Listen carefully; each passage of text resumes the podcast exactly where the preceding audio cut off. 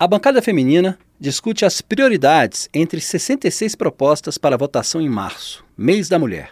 Em reunião, as parlamentares selecionaram 18 propostas, uma por partido.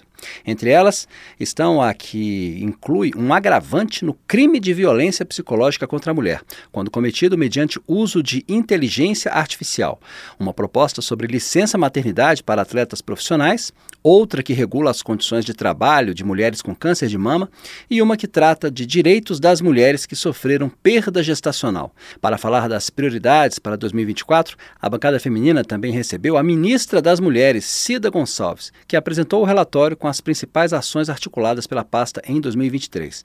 Entre elas, a aprovação pelo Congresso e sanção presidencial da Lei da Igualdade Salarial entre Homens e Mulheres, investimentos em 40 novas unidades da Casa da Mulher Brasileira, que atenderam mais de 197 mil mulheres no ano passado, a retomada de programas como o Brasil Sem Misoginia, o Mulher Viver Sem Violência, e o Pacto Nacional de Prevenção aos Feminicídios, além da reestruturação do Ligue 180 que recebeu 568 mil ligações em 2023. A ministra Cida Gonçalves ressaltou a importância da parceria entre o Ministério e o Legislativo. Essa bancada feminina dentro do Congresso, junto com vários parceiros, garantiram vários, mais de 20 projetos de leis garantindo o direito das mulheres. Acho que foi um grande avanço, uma grande conquista. Acho que 2024, se a gente montar parceria, construir processos juntas, nós vamos ter também grandes resultados. Segundo a ministra, entre as prioridades para 2024 estão implementar a lei da igualdade salarial, discutir a equidade e continuar o enfrentamento da violência contra as mulheres.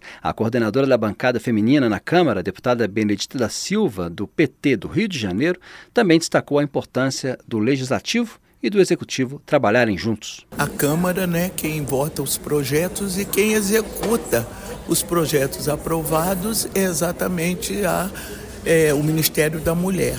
E nós queremos que o Ministério nos apoie, nós queremos apoiar o Ministério, nós queremos buscar mais recursos para o Ministério, para que as nossas ações, né, que as políticas públicas para as mulheres sejam executadas. Benedita da Silva reforçou que, além da prioridade em votar propostas para a mulher em março, uma série de atividades marca no Legislativo o mês da mulher, entre debates, sessão solene e exposição. Da Rádio Câmara de Brasília, Luiz Cláudio Canuto.